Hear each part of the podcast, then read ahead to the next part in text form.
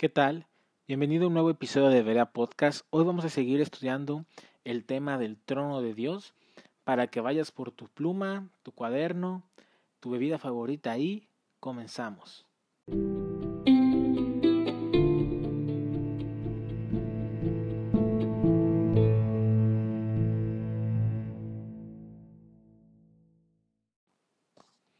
Pues bueno, pues como escuchaste en el intro, vamos a seguir con este tema de el trono de Dios. Vamos a seguir descubriendo la belleza de nuestro Dios. Y sabes algo, en la semana estaba pensando de este tema mientras preparaba eh, este episodio. Me di cuenta que a veces puede surgir en nosotros la pregunta de que ¿por qué es importante estudiar el trono de Dios y lo que hay alrededor de él? Y déjame decirte una cosa. Cuando a nosotros en lo, en lo natural lo terrenal nos gusta una persona, eh, a, un chico le gusta una chica o a una chica le gusta un chico, muchas veces queremos conocer, que queremos saber de su vida, queremos saber qué es lo que le gusta, qué es lo que no le gusta, queremos saber, por ejemplo, de qué tipo de personas se rodea, quiénes son sus amigos, cómo es su familia, qué cosas le agradan, qué cosas no. Muchas de las cosas con las que nosotros, por ejemplo, la ropa que vestimos, eh, los accesorios que nos llegamos a poner, la música que llegamos a escuchar, todo ese tipo de cosas hablan de nuestra personalidad, hablan de lo que nos gusta, hablan de lo que nos agrada y eso nos da una identidad, todo este tipo de cosas. Entonces, si nosotros queremos llegar a amar a Dios, llegar a estar viendo su belleza y fascinados por su persona, tenemos que conocer de qué cosas Dios se ha rodeado.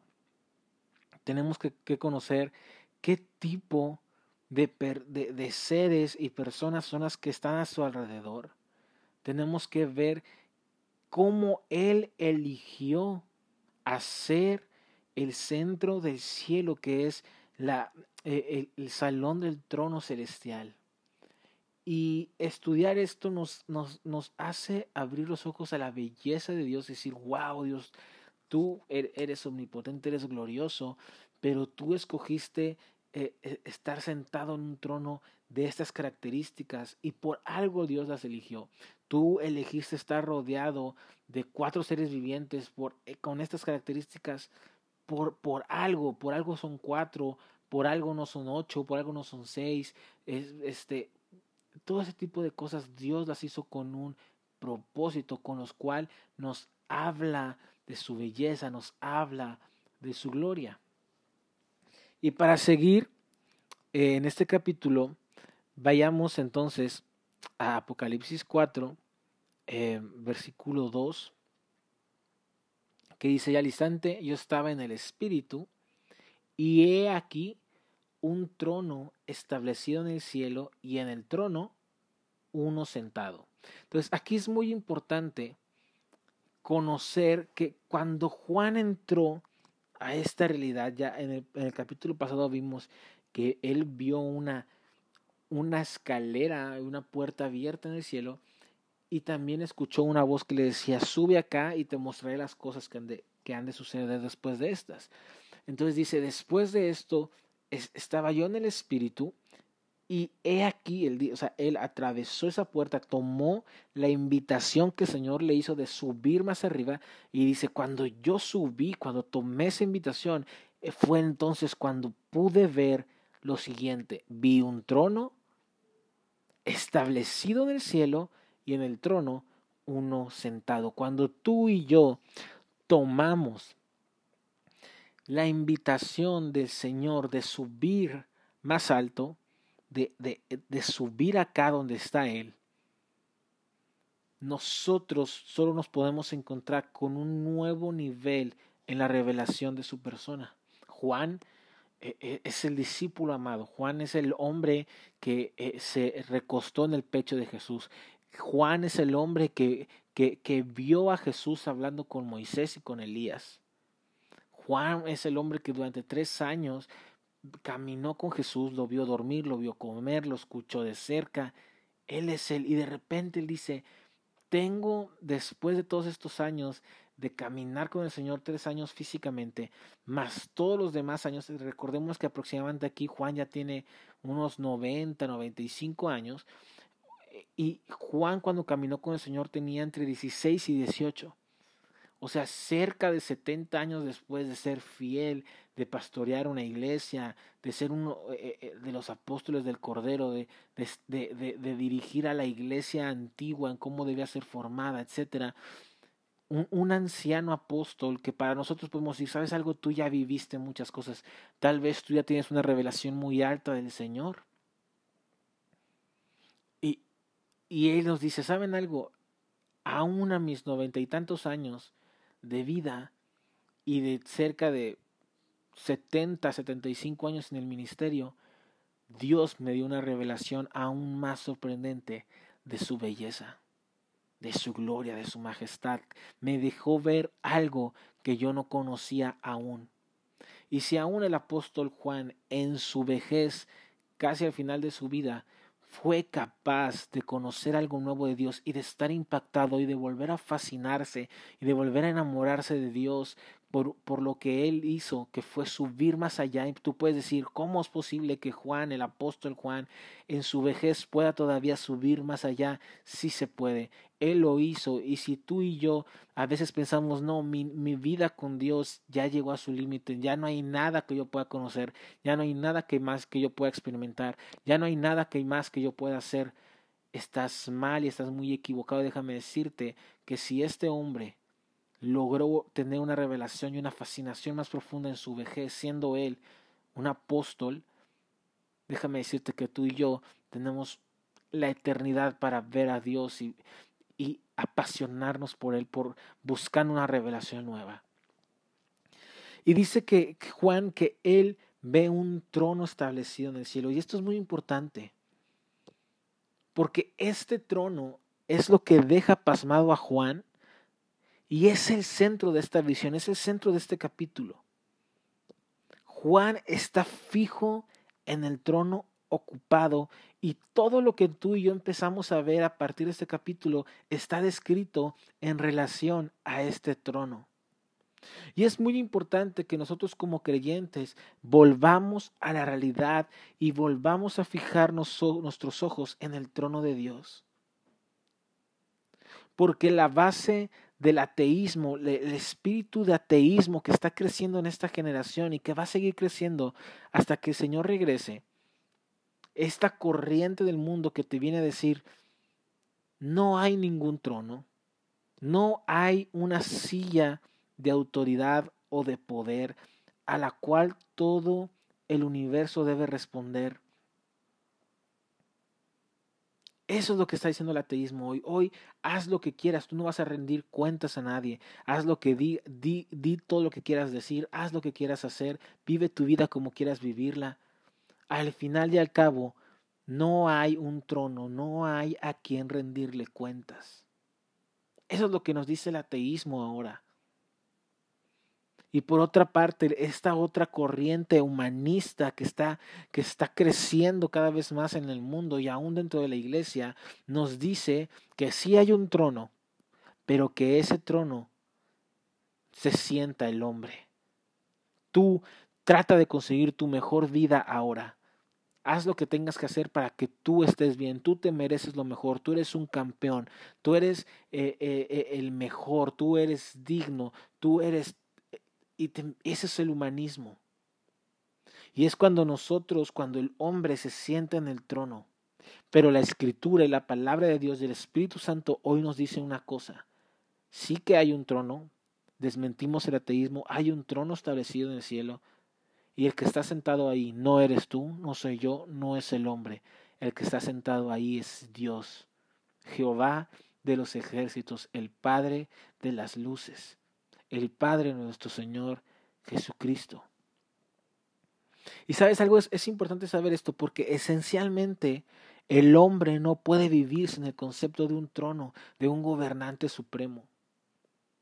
Como lo vimos, el hombre siempre va a tratar de poner algo sobre él, ya sea a él mismo, su poniéndose a él mismo como un ídolo o poniendo a otra persona, un partido político, un presidente, un gobernador, un artista, alguien a quien admiras, en el cual tú pones toda tu esperanza, pero déjame decirte, todas esas cosas, todo partido político, todo, todo gobernante, todo rey, todo presidente, todo artista, todo eh, músico, toda banda de música, toda persona en la que tú pongas tu esperanza, te va a fallar y puede fallar porque somos humanos, tenemos ese, e, esa cualidad de fallar, no somos perfectos. Pero cuando tú y yo ponemos nuestra esperanza en el Señor de gloria, en aquel que nunca falla, nunca podremos ser lastimados.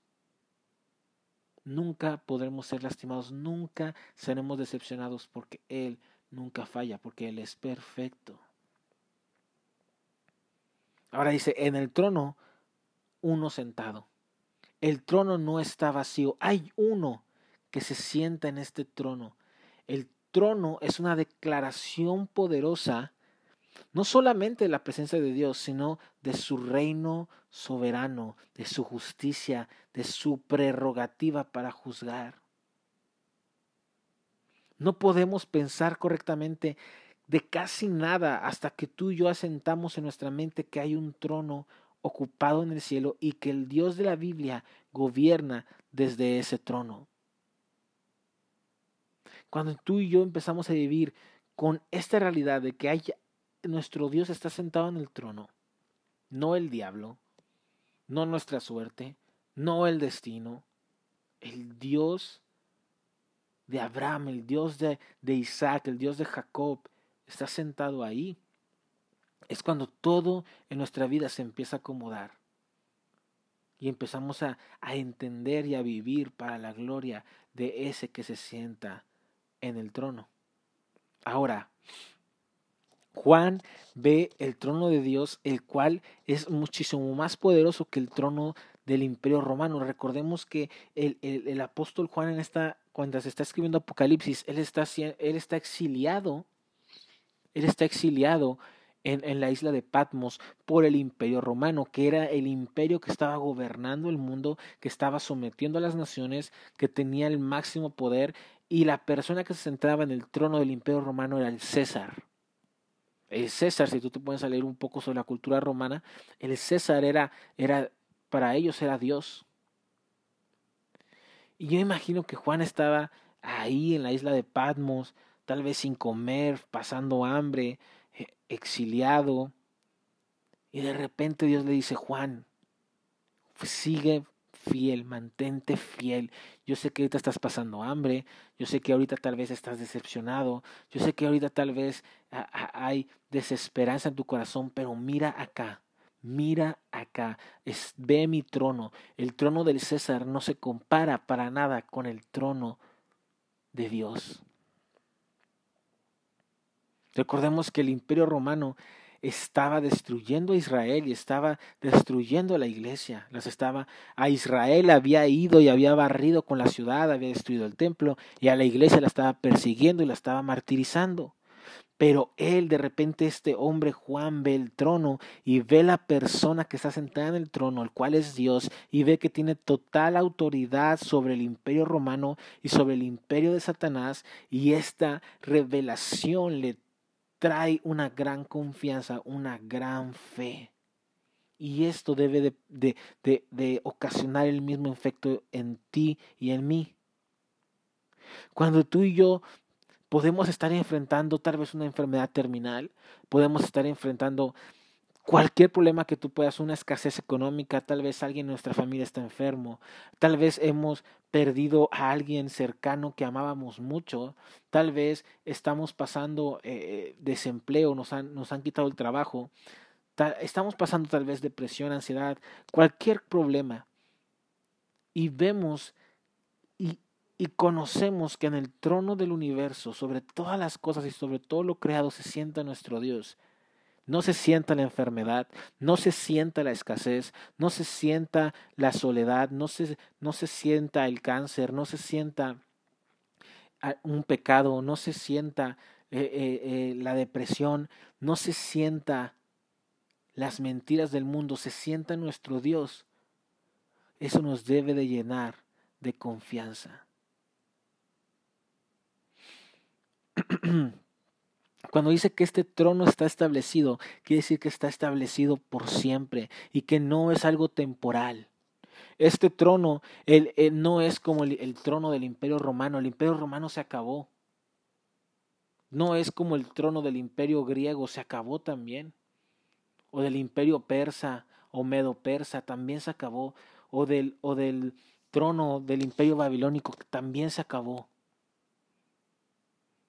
Y este trono no es como el futuro reino del anticristo, que también va a surgir, hermanos, pero se va a acabar. Este trono está establecido desde antes de la creación del tiempo. Este trono está establecido desde antes de la creación del mundo, desde que todo, antes de que todo empezara a existir, siquiera este trono ya estaba, estaba, estaba establecido y nunca dejará de estar establecido porque es el trono del Dios que es el alfa y omega, que no tiene ni principio ni tiene final. Y este trono nos garantiza que todo el plan de Dios, que toda su voluntad va a ser hecha como Él quiere que sea hecha. El trono de Dios nos habla de que nuestro destino no puede ser detenido.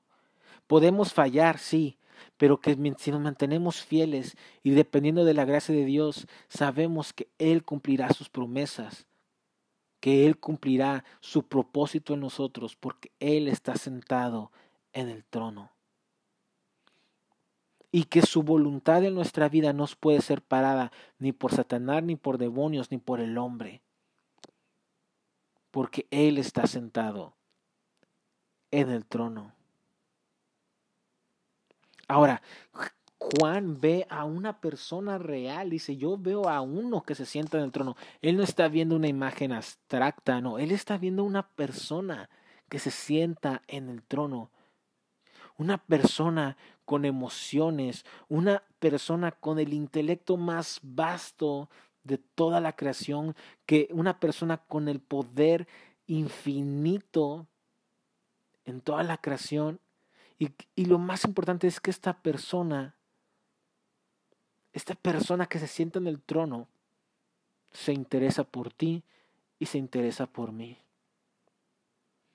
que esta persona que se sienta en el trono nos ve, se interesa, nos, nos procura, nos siente felicidad cuando estamos felices y se entristece cuando estamos tristes.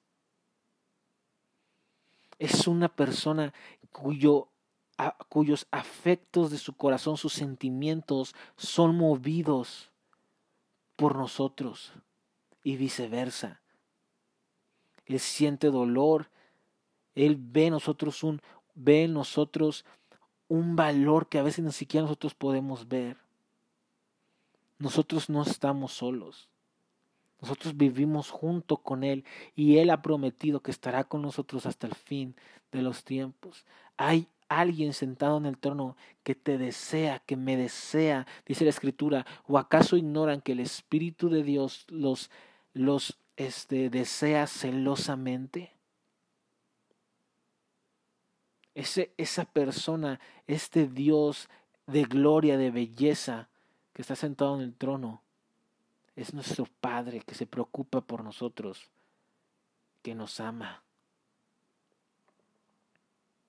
¡Wow! Dios está sentado en el trono. Y me encanta porque, porque Dios, porque Jesús le dice, sube acá.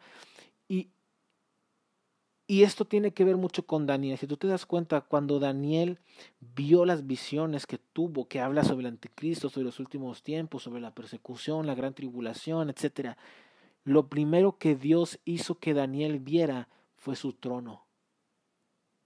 Fue su trono. Dice, eh, cuando empieza a ver esta, esta visión del Hijo del Hombre, que dice, fueron puestos tronos y de repente yo vi cómo, cómo de este trono juzgaron el imperio que estaba destruyendo a los santos, en este caso al anticristo, y le fue quitado todo poder. antes de comenzar y desarrollar las demás visiones. Y aquí vemos lo mismo con Juan. Antes de que Juan se meta con los sellos, con las trompetas, se meta con la bestia, que el dragón, que la persecución, que, que tantas cosas, Dios le dice, Juan, mírame a mí.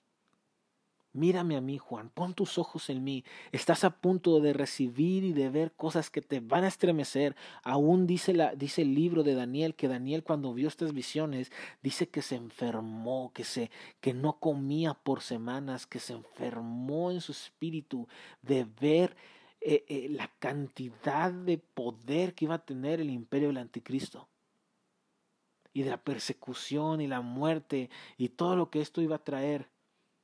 Dice que, que Daniel se enfermó.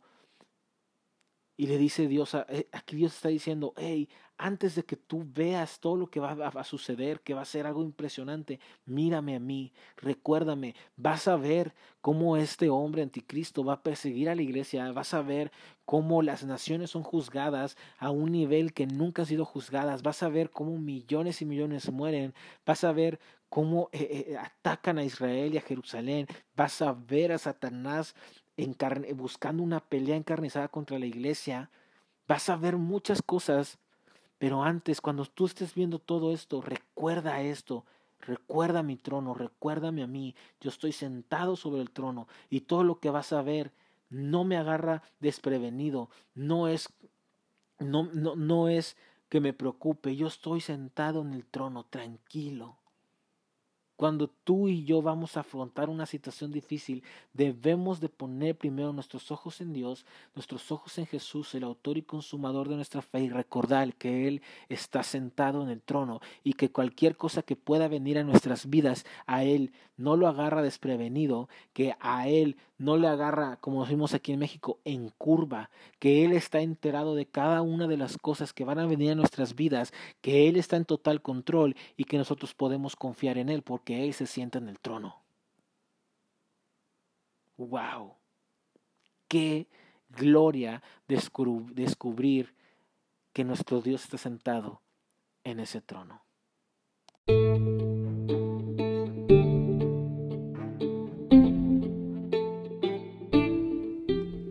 Bueno, pues hemos llegado al final de este capítulo. Me gustó mucho este capítulo. Gracias por estar una vez más con nosotros. Te pido que si este capítulo te fue de bendición, lo compartas con alguien que tú creas que también le pueda ayudar. Síguenos en nuestras redes sociales. En Instagram estamos como InstaVerea y en Facebook encuéntranos como Verea Podcast. Te amo, bendiciones y nos vemos en el próximo capítulo.